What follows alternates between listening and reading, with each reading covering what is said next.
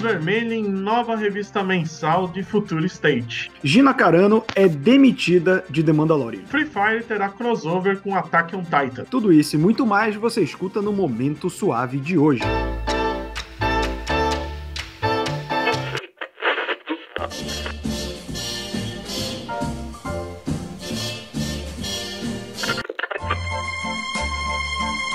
Você está ouvindo ao Momento Suave, aqui no LibPlay. Olá, bem-vindos a mais um Momento Suave, o seu podcast semanal com notícias da cultura pop, nerd, geek e afins, apresentado por este que vos fala, eu, Roberto II. Ao meu lado ele, a enciclopédia viva dos quadrinhos, Leonardo Vicente, o Bud. Boa tarde, Bud. Boa tarde. Então vamos começar o nosso já tradicional bloco de quadrinhos falando de Capuz Vermelho no Future State, né? O Future State que foi anunciado como um evento aí de hiato, né? Dois meses de respiro aí para as mensais normais da DC e que teria futuros possíveis, e aí a gente já viu anúncios de personagens que continuariam, né? Por exemplo, a Yara Flor, você tem alguns elementos ali do Batman, do Superman que iriam continuar, né? E agora foi anunciado que o Capuz Vermelho desse Future State vai ter uma linha mensal, ou seja, a DC tá apostando em Future State Óbvio que isso já era planejado, né, pelo modo como foi anunciado, mas pode também ser um símbolo do sucesso que essa saga, que apenas dois meses de publicação, tá alcançando. Né? É, os reviews estão sendo positivos lá fora, né? Não, não para todos os títulos, mas em sua grande maioria. O Capuz Vermelho é um personagem que meio que fechou a história dele no presente, né? Com a saída do Scott Lobdell, né? Por causa dos abusos dele, acabou levando ao fim da revista, mas deu um, uma sensação de fechamento com a história. Acho que é mais fácil pular pro futuro futuro, né? E o interessante é que a revista nem chama, nem leva o nome do Capuz Vermelho, né? Vai ser Future State Gotham. O roteirista é bom, o Josh, o Josh Williamson, junto do Dennis Cover. E o, a arte, meu Deus, como pronuncia esse nome? Vamos, vamos fazer um. Vamos fazer um esforço aí. Giannis Mil, Milonodianis. Giannis eu, eu suponho que ele seja grego, né? Ou alienígena. Giannis Milonogiannis. Ele tem o nome dele duas vezes. Ele tem o primeiro nome dele e no sobrenome. É verdade. Caramba! Giannis Milonogiannis. Eu vou pesquisar de onde é esse cara. Planeta. Tá aí, grego, obviamente, com esse nome grego. Cresceu Mas na ilha é... de Creta. Porra, é ele é um Minotauro, na verdade. É. Mas tá aí, o cara que tem um nome, nome dentro do sobrenome vai desenhar, mas a arte tá muito boa do que foi divulgado até agora. Tá muito bonita. E vai continuar a mostrar o que já tava acontecendo na minissérie do Fury State, né? Com o Jason Todd trabalhando pro tal de magistrado, né? Que é a organização que tomou o controle de Gotham City e tornou todos os vigilantes fora da lei. E ele é tipo um caçador de recompensas a mando dele, deles. E né, nessa mensal, logo no primeiro arco, ele vai ser mandado atrás do Team Box, o novo Batman. Passando para novidades de quadrinho nacional, a Script anunciou um gibi aí pelo nosso querido Caio Oliveira, que faz tirinhas maravilhosas aí na internet, e vai lançar o ônibus do Caio Oliveira, fazendo piadinha, né, com formato ônibus, que são aquelas edições que tentam compilar o máximo possível em um único volume. A gente vê aí, tipo, Homem Animal, Liga da Justiça Internacional, né, que são ônibus que a gente ou quer ter ou tem, né, no caso do Vicente aí tem os dois, e agora vão lançar a versão do ônibus do Caio Oliveira, que tem uma campanha já no Catarse. Você pode ir lá em catarse.me barra Caio Oliveira para contribuir. E eu devo informar que já está 100% né, esse projeto já passou, na verdade, está em 167%, com 115 dias gestantes. Ou seja, você que apoiar o projeto, né, inicia com R$ reais que você recebe a edição física, você já vai ter esse material e aí você pode escolher receber mais materiais do Caio que saíram pela editora Script, artes originais e tal. Tem muita opção boa e quem conhece o trabalho do Caio sabe que ele é um fã de quadrinho, então o que não falta é referência no trabalho dele para fazer essa piada com esse mundo dos gibis que a gente gosta. É, e a piada já no nome, né, já no ônibus e no fato de que vai ser um, um quadrinho que é uma seleção das melhores histórias, né, das melhores tiras do cantinho do Caio, com 99% traduzidas para o português, porque vai ter uma página não traduzida para o inglês. Quem acompanha a publicação de ônibus no Brasil sabe ao que eles estão se referindo, né? É, além, além, da capa, né, que já está bem óbvia ali. É. tá aí, cara, porque pelo valor inicial 49, tá bem legal. Você tem uma opção, tipo, por 150 reais, ou seja, você, 100 reais a mais, além de tudo que ganha, você ainda pega uma arte original do Caio, né? Então, pô, isso daí é, é um, um, formato bem legal. E você tem até junho para apoiar, e como eu falei, você apoiando já vai ter esse projeto, porque já tá 100%. É, e lembrando que ele foi anunciado com 60 páginas, e se ultrapassasse as metas, ele ia ter mais páginas. Já passou a primeira meta, então já vai ser mais de 60 páginas. E agora, com o anúncio da Geektopia, né, o selo da Novo Século para Gibi, a gente vai ter o quarto volume de Lock and Key, que é a HQ sobrenatural escrita pelo Joey Hill, desenhado por Gabriel Rodrigues, e que também é uma série da Netflix. O subtítulo aí desse novo volume é Chaves do Reino. Quem não acompanha, eu particularmente não acompanho, eu li o primeiro volume emprestado pelo nosso querido Thiago Brancatelli, fiquei bem curioso para continuar lendo. É, recentemente eu vi o segundo volume em promoção, então deu vontade de comprar. É uma trama bem legal, né, justamente a brincadeira com chaves que abrem portas para outras realidades.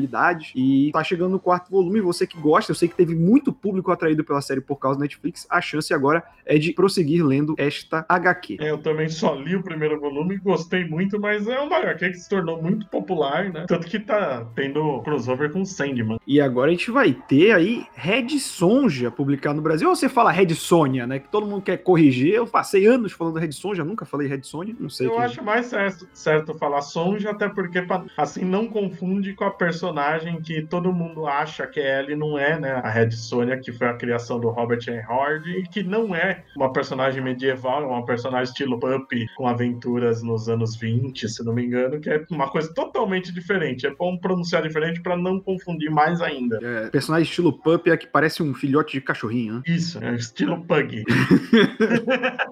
Mas essa vai ser uma história que foi lançada na Espanha em 2018, Red Sonja, A Balada da Deusa Ruiva, foi escrita pelo Roy Thomas, que, pô, muito tempo passou em Conan, né? E Esteban Maroto e Santi Casas. Santi Casas em Injustiça, eu não lembrava disso. É, vai... Injustiça teve 500 desenhistas, né? É, então, eu não lembro de todos.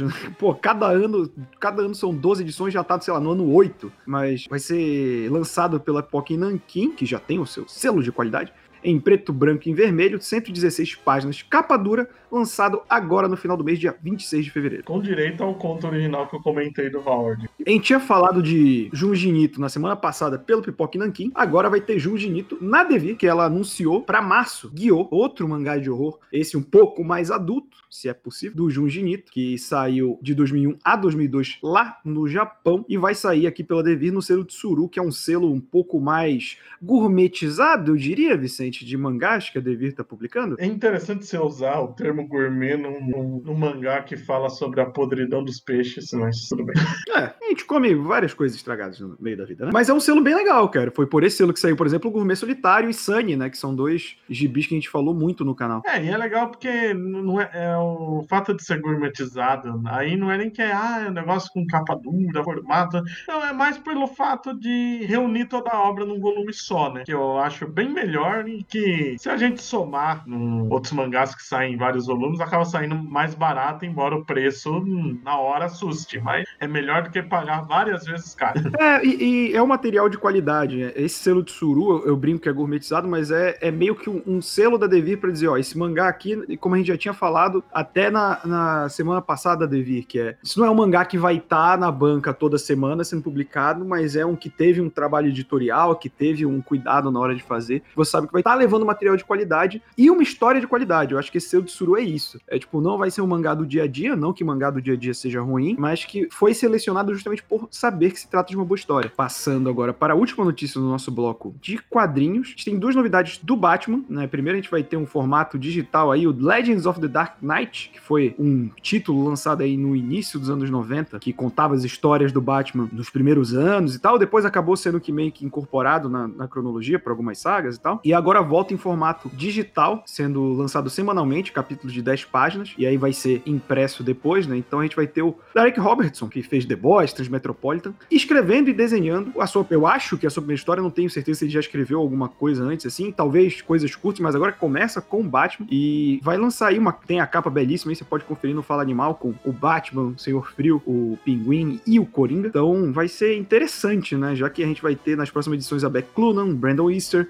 o Dyke Ruan e a Nina Vacueva. Então é um título para você ficar ligado aí, quem quiser ver digitalmente esses quadrinhos que a DC tá lançando e investindo bem nesse mercado é, online, né? Essa vai ser, acho que, a terceira série digital, aliás, quarta série digital do Batman a ser publicada no momento. Quarta? É, porque tá tendo. É, essa eu não lembro se acabou, não, que durante a pandemia todos os principais personagens tiveram uma. A do Batman não lembro se já acabou ou não. Aí tem a do novo Batman do Future State, tá? Tem, foi anunciada, vai começar mês que vem. O um título dele com o Scooby-Doo também, e agora é esse. Olha só. Além dessa informação, a gente tem uma nova vilã do Batman, Miracle Molly, que é uma vilã e-girl, né? Toda colorida, cheia dos penduricalhos, que vai estrear em Batman 106, né? Estamos ainda no run do James Tynion e vai ter, pelo menos essa vai ter arte do Jimenez, que para mim é um dos melhores desenhistas atuais e tá contribuindo muito para esse run do, do James Tynion ser bem divertido de ler. E ela é toda colorida, toda tecnológica e tal. O que eu tô surpreso é que eu ainda não vi ninguém associar essa personagem, porque Molly em inglês é uma gíria para êxtase, o que justifica esse visual todo eletrônico de baladinha da Miracle Molly. Olha só, não sabia disso. Olha aí, trazendo a informação aqui, podcast. Eu achando que era o milagre Molly.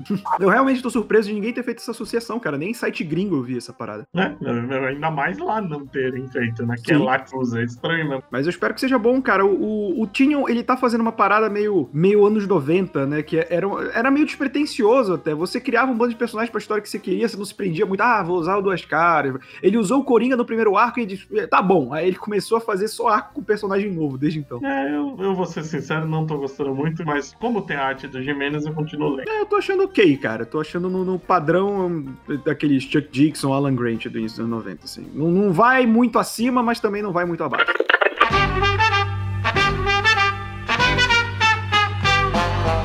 Passando para o nosso bloco de cinema e séries, o filme do Blade definiu sua roteirista, a Stacey Ozzy Crawford, de Watchmen, foi contratada para escrever o roteiro aí do filme. Lembrando que ele vai contar com Mahershala Ali como o Blade, o caçador de vampiros. E a nossa querida Stacey Ozzy Crawford escreveu Watchmen, é uma roteirista negra e Watchmen é muito pautado na questão racial. E é legal ver que chamaram uma roteirista dessa e o Mahershala Ali, que também já fez muitos filmes com essa temática, para um filme do Blade, para deixar qualquer fã de de como assim eles vão colocar temas sociais no meu filme, né? A galera vai reclamar e eu vou achar, cara. Como assim? Não, não era só lotinha? Como assim estão misturando política no meu gibizinho, né? Na minha, no meu filminho. Lembrando, no meu filminho. No meu filminho de gibizinho. E lembrando que ela vai ser a primeira mulher roteirista negra dos filmes da Marvel. Olha, isso é um grande feito. Falando em pautas sociais, Gina Carano foi demitida, né, do The Mandalorian pela Lucasfilmes e de qualquer projeto envolvendo Star Wars, pelo que teve a nota aí a Gina Carano foi demitida meio que numa gota d'água, né? Que ela fez uma comparação de que a perseguição aos conservadores americanos, aos republicanos, se comparava a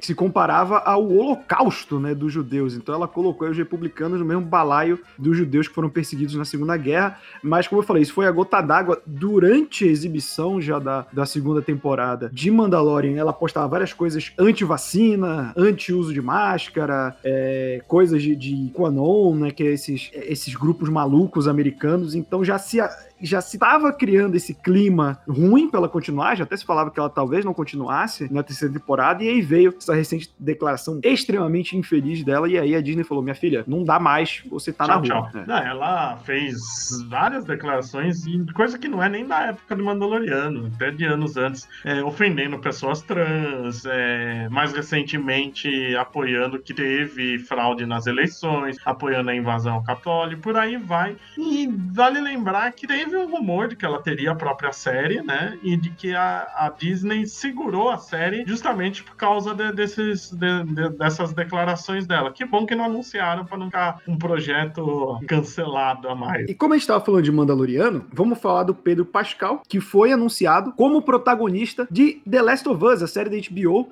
é, HBO soltou umas notícias aí, uma seguida da outra. Primeiro, na verdade, ela anunciou a Bella Ramsey, que ela também fez Game of Thrones, ela era a Liana Mormon, aquela garotinha que chamou a atenção de todo mundo. Foi anunciada como Ellie, né, a protagonista de The Last of Us, e aí, poucas horas depois, Pedro Pascal foi anunciado como Joel, né? E se você tá em dúvida se isso vai dar certo, é bom lembrar que o Joel é um cara que ficou fechado pelos traumas do passado, toma uma criança como sua protegida e acaba criando afeição paterna a ela. Ou seja, é tipo Mandaloriano, só que que com gente. Só que sem capacete. Exato. Mas eu, isso me deixa bem ansioso, né? A HBO tá investindo nessa série The Last of Us. The Last of Us, cara, poderia ser um filme, mas eu acho que uma série talvez até explore mais tudo que o primeiro jogo passa, né? Pela idade da atriz, eu acho que eles vão explorar o primeiro jogo logo de cara, porque a Ellie realmente entra muito nova na, na história. E talvez até para eles conseguirem fazer uma segunda temporada, né? Explorando outras coisas. História tem e bons atores tem. Tá tudo na mão da HBO agora. E até produtor executivo do Game of Thrones, a produtora,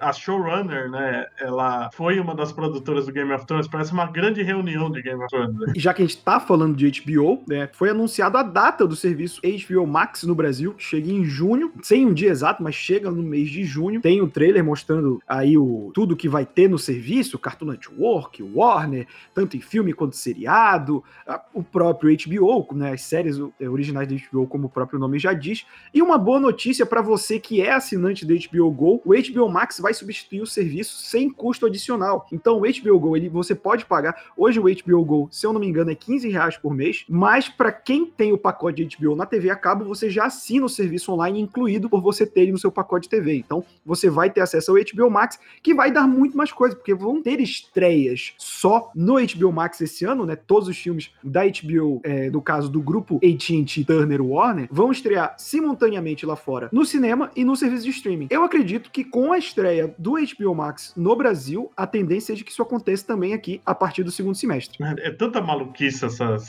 o modo como tá a distribuição de filme hoje em dia ao redor do mundo que eu não, não, não vou dizer nem que sim nem que não. E agora uma notícia triste, né? Depois que a Fox foi adquirida pela Disney, é, a decisão aí da empresa do Mickey Mouse foi de fechar o estúdio Blue Sky, que é responsável por filmes como A Era de Gelo, que muita gente gosta, Reino Escondido, Peanuts e também Rio, né, que fez muito sucesso no Brasil, é passado no Brasil, a história das ararinhas azuis. E vamos ver, né, se a Disney fechou, mas vai realocar essa galera. Eu não digo diretamente, mas tipo, pegar esses talentos e levar para Pixar, para outros estúdios, né? A gente sabe que a gente vai ter, por exemplo, animação do MCU agora, pode ser um mercado a crescer. Espero que sim, porque, pô, só que o filme do do Charlie Brown foi bem elogiado. Era do Gelo é muito legal. Rio também é muito divertido. Espero que isso não se perca com o fechamento do estúdio. É, a única perda que já está confirmada é que eles estavam desenvolvendo né, um, um longa-metragem adaptando a HQ Nimona, que é uma HQ bem premiada, né? De aventura com uma garotinha. E esse foi sacanagem, porque diz que aparentemente já estava 75% do filme pronto e ele foi cancelado porque o estúdio fechou. Era o caso da Disney realocar o projeto ou na Pixar Pixar ou na própria Disney Animation, onde ela quiser,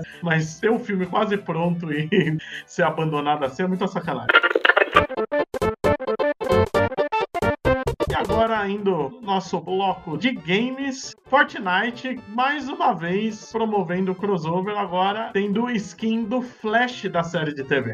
A Fortnite é aquele tipo de jogo, cara, que se duvidar um dia você vai acordar e você vai estar no Fortnite, sabe? Tipo o Robin Williams e Jumanji, que eles anunciam tanta coisa, cara. A gente já falou de Mandaloriano, já falou de Vingadores, já falou agora do, do Flash. Cara, toda vez o Fortnite eu lembro que uma das piadas no Vingadores Ultimato era os caras falando: ah, quer dizer que daqui a cinco anos os caras ainda vão estar tá jogando um jogo do, de, dos dias de hoje? Cara, do que depender de Fortnite, eles vão continuar atualizando o jogo para durar muitos anos ainda. Já passou dois anos. Exato, só tem mais três aí, cara. Vamos ser sinceros: tem jogo tipo League of Legends, Counter-Strike, que a galera joga tem mais de 10 anos. Então é bem possível que Fortnite se mantenha um jogo competitivo até lá. Sim, é muito comum. E falando em crossover, tem agora de Free Fire com Attack on Titan. É, então a Garena, dona do jogo Free Fire, anunciou uma parceria com a Que é editora de Attack on Titan, para trazer conteúdo do anime para os jogos mobile. O Free Fire, que se não for o jogo mobile mais jogado do mundo, é um dos mais, tipo top 3. E tá fechando essa parceria com Attack on Titan, que tá concluindo, acho que tá na última temporada no Japão, então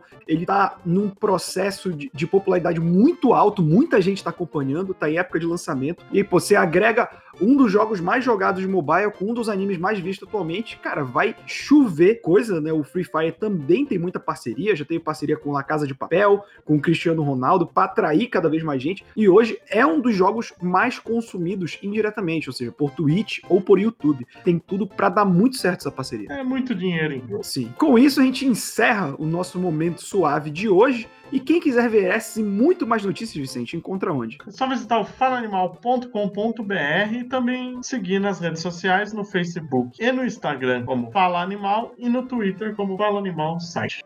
E lembrando que o Momento Suave é um braço do canal A Hora Suave, onde a gente tem vídeo de cinema, série, quadrinho, videogame. Tamo lá com as análises semanais de WandaVision. Toda segunda, terça-feira sai o vídeo novo analisando. E se você quiser continuar escutando a gente, estamos toda sexta-feira no Lime Play, em todos os agregadores de podcast, no Spotify e no Deezer. Até semana que vem. Até lá.